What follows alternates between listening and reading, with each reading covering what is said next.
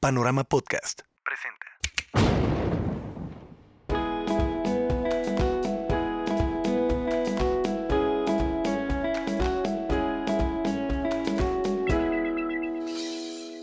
Hola, hola, ¿cómo están? Espero que súper bien. Yo encantada de saludarlos en este quinto episodio de Enamórate. Acuérdate que enamorarse es de valientes.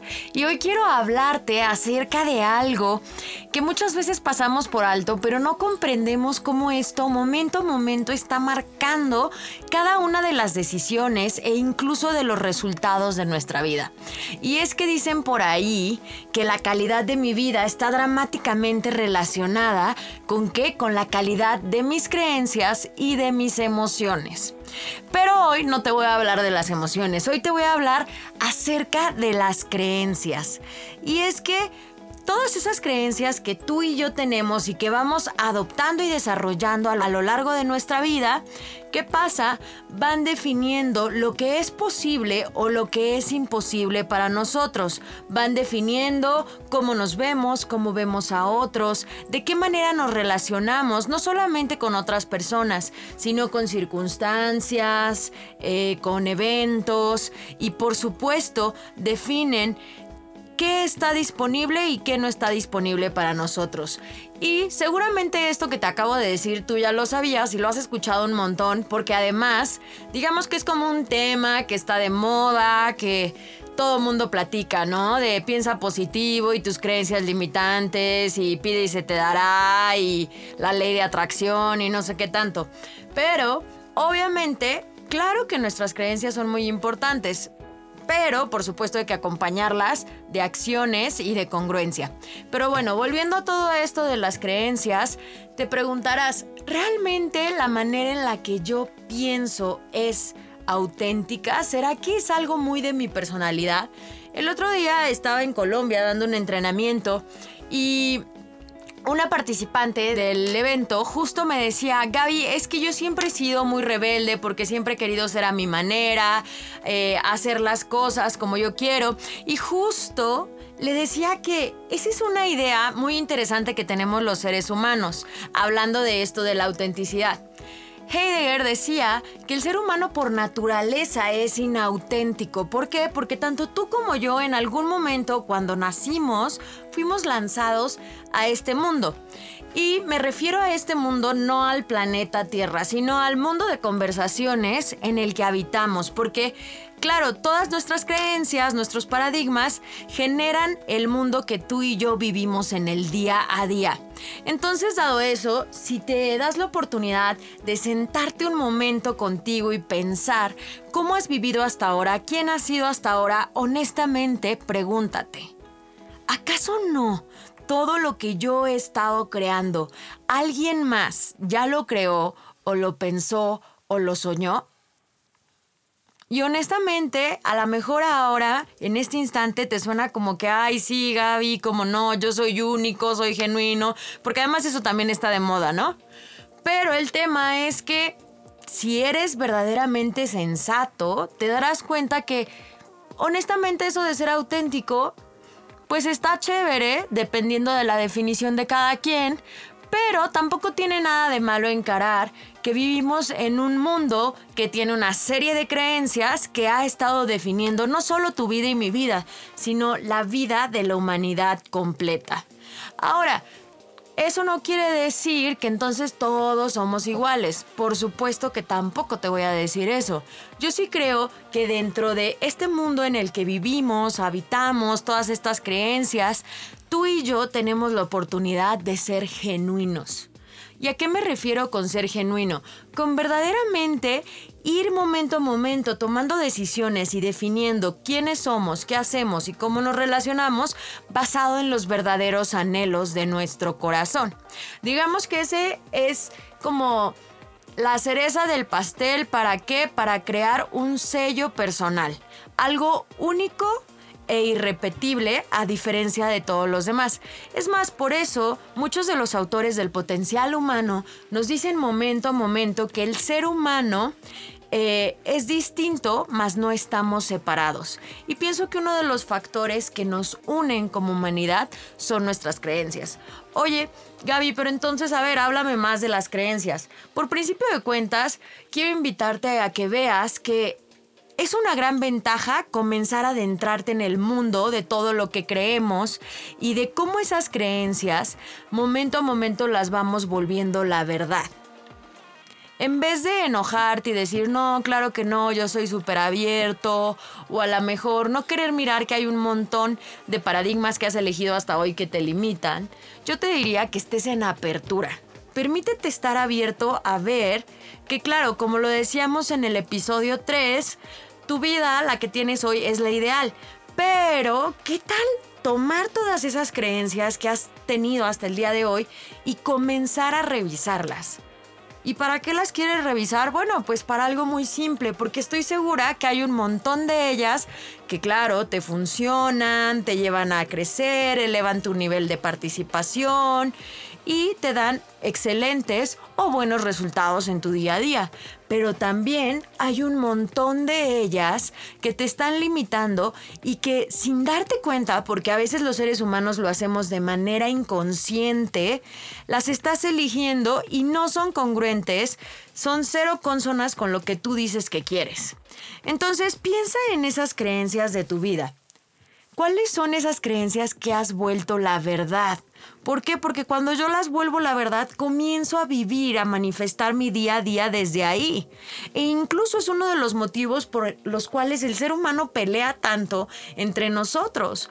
Porque creemos que, claro, si la gente no piensa como yo pienso o no quieren lo que yo quiero, entonces no me puedo relacionar con ellos. Si yo fuera tú, comenzaría por mirar esas creencias, creencias que definitivamente, lejos de estarte sumando, te están restando.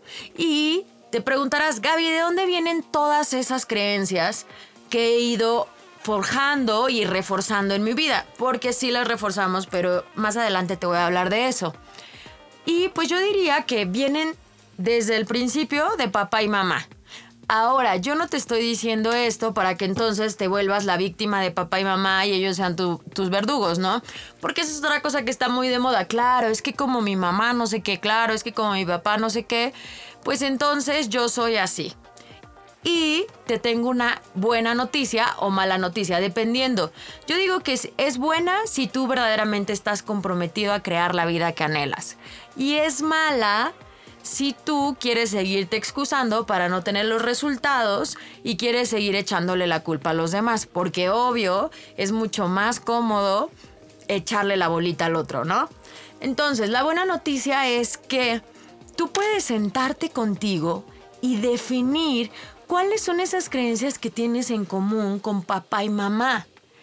E incluso cuáles son las creencias que definiste en el caso de relacionarte con hombres y mujeres, basado en cómo veías la relación con papá, con mamá y entre ellos. Porque está totalmente cierto desde mi óptica que las relaciones que tenemos con los hombres están muy marcadas por esa relación que creamos con papá y la relación que tenemos con las mujeres, e incluso, por ejemplo, en mi caso, la relación que tengo conmigo, con la relación que tengo con mamá. Ahora, yo sé, algunos de ustedes están pensando, ay, no, yo no me parezco a mi papá ni a mi mamá para nada. Yo te diría, deja de resistirlo, porque ya sabes lo que dicen por ahí, lo que resistes persiste y entre menos creas que te pareces a ellos, lamento decirte que más te pareces. Así que date la oportunidad de comenzar a mirar esas creencias adoptadas de papá y mamá. ¿Cuáles son? Recuerda que no solamente tienen que ver con que ellos te las hayan pasado porque ellos las tienen, sino que tú las fuiste forjando en tu interacción con ellos. Y hay otro tipo de creencias que vamos adoptando que tienen mucho que ver con la cultura, tienen que ver con el país en el que nacimos e incluso en países como mi país, que es México, que es un territorio bastante grande y hay distintas etnias, culturas, demás por, por, por, sí, por tantas culturas que hubo en el pasado, ¿qué pasa? Que no es lo mismo eh, haber nacido en el norte del país que haber nacido en el centro, como es mi caso. Entonces, eso también va a definir cómo vives la vida. Por ejemplo, un ejemplo, no sé, como X, lo más, eh, un ejemplo burdo que te puedas imaginar. En el norte del país tiran el hongo que le sale al elote y en mi área del país, en el centro, nosotros lo comemos, se llama huitlacoche y es delicioso. Y a lo mejor puedes decir, ay, bueno, pues es una creencia X. Sí, claro, es una creencia X. Pero acuérdate que quien no puede comenzar a trabajar con las creencias pequeñas, con lo mínimo, jamás va a poder trabajar con las grandes, con lo mucho. Entonces, sí nuestra cultura también nos está dando momento a momento creencias distintas. Y hay algunas que nos limitan. Es, por ejemplo, a veces, no sé, amigos que vienen de fuera dicen, ay, no, es que yo no voy a comer eh, chapulines que son como grillitos que comemos en México. Entonces, pues claro, como no es algo a lo que están acostumbrados, se cierran y a lo mejor se están cerrando de probar algo increíble. Y este es un ejemplo con comida, pero piensa a qué cosas te cierras allá afuera por tus creencias culturales, incluso con personas o a lo mejor porque consideras que no tienen los mismos ideales que tú o consideras que como alguien te dijo que no, que los chinos son así, entonces son así. Mi invitación es que también te des la oportunidad de hacer un alto y observar cuáles son esas creencias que has adoptado culturalmente y hasta qué punto vas a permitir que te limiten o vas a estar en apertura para qué? Para seguir elevando tus estándares de participación. Y por otro lado, también te quiero hablar de esas creencias que vamos adquiriendo socialmente. ¿Por qué? Porque definitivamente no podemos tapar el sol con un dedo y sí tiene mucho que ver en todo el mundo, porque no solamente en México, la gente con la que te relacionas, el nivel en el que te relacionas, etcétera, qué tipo de creencias tienes. Y esto va mucho de la mano con qué personas sí me puedo relacionar, con qué personas no me voy a relacionar, cómo veo a las personas que eh, a lo mejor son totalmente artísticas y yo como toda la vida me he enfocado a la parte financiera, económica, números, lógica, eh, no me hacen sentido. Entonces, Claro que la sociedad momento a momento nos está enviando un mensaje y ese mensaje nosotros, de acuerdo a cómo crecemos, lo vamos reforzando y lo vamos volviendo nuestro. Y por supuesto también están las creencias que son por experiencia, todo este conocimiento empírico le llaman. Entonces, a través de tu día a día, de tu vida, has ido creando ciertos resultados y esos resultados te han llevado a decir, bueno, por aquí sí, por acá no. Y yo diría que incluso en el caso, por ejemplo, de una relación de pareja. No sé, creciste en casa y papá y mamá se separaron y entonces a ti te dolió un montón que se hayan separado y además, mamá todo el tiempo escuchabas cómo sufría porque papá no estaba y cómo se quejaba y te decía que papá era no sé qué y no sé qué y no sé qué tanto. Y a veces decimos, no, no, a mí no me afectó eso para nada, todo está bien. Pero de pronto creces y te das cuenta que todas y cada una de tus relaciones de pareja tienen que ver con eso que viviste en casa con papá y mamá. Y no necesariamente por el evento, sino por todas esas aseveraciones que tú sacaste de una relación de pareja, de cómo es el amor, porque a veces creemos que el amor duele. Entonces, acuérdate que en el episodio 1 hablamos de qué sí es el amor y qué no es el amor. Si no lo has escuchado, yo te invitaría a que lo escuches. Y entonces, vas creando relaciones de pareja en donde amor luzca de acuerdo a tus creencias, en donde el hombre luzca de acuerdo a tu creencia de cómo es un hombre en una relación de pareja o incluso buscas a papá. Entonces ve lo interesante, pero a la, a la, vez la gravedad de no trabajar con nuestras creencias. Entonces, acuérdate, las adoptamos por papá y mamá, por la cultura, por la sociedad, por experiencias. Ahora, lo interesante de poder mirarlas, que yo te invito a que pongas en pausa este episodio y que te sientes al menos 30 minutos para identificar todas y cada una de las que han estado gobernando tu vida. Desde las que te abren posibilidades hasta las que dices, no, honestamente no me están funcionando y me están llevando a fracasar. ¿Para qué? Para entonces sí decir, ok, bueno, las que me están funcionando aquí las dejo y las que no, ¿qué voy a hacer con ellas? Oye Gaby, ¿voy a poderme deshacer de ellas de un día para otro? No. Honestamente, te mentiría, sería una charlatana si te dijera, sí, llevas 20 años de pensar que, no sé, que tú eres tímido y se te va a quitar de un día para otro. La verdad es que no, y creo que eso es algo que también hemos platicado, es un trabajo de conciencia, de amor propio del día a día. Pero entonces lo que sí puedes comenzar a crear es decir, ok, estas no me funcionan. ¿Cuál va a ser la antítesis de estos paradigmas que no me funcionan? A lo mejor, si toda la vida he pensado que soy una chica tímida, pues me doy la oportunidad de verme como una mujer extrovertida como una mujer arriesgada. Y entonces comienzo a tomar acciones de mujer extrovertida y de, de, mujer arriesgada. Acciones que obviamente la chica tímida nunca va a tomar. Piensa cuáles podrían ser tres, por poner un ejemplo. Y entonces lo voy reforzando en mi día a día. Y claro, cada vez que llegue esa vocecita, porque siempre tenemos esa vocecita que nos recuerda el pasado y que nos quiere anclar a lo conocido, a lo cómodo, pues tienes la oportunidad de callarla repitiéndote esa nueva creencia, repitiéndote ese nuevo paradigma que estás dispuesto a qué? A que marque la pauta de tu vida. Y por supuesto, además de eso, piensa en cómo vas a comenzar a agregar valor a todas esas creencias que aún incluso no sabes que están disponibles para ti a lo mejor hay que leer libros de otros temas que no estás acostumbrado a leer, eh, ver otro tipo de programas, relacionarte con gente que nunca te habías relacionado. ¿Por qué? Porque eso te va a dar otro nivel de participación y por supuesto vas a tener la capacidad de ampliar de nuevo todos esos paradigmas, ese mundo que está disponible para ti. Y entonces cada vez va a ser mucho más amplia el, área de vida en la que puedas participar profesionalmente, económicamente, eh, en relaciones, en salud, bienestar, etc.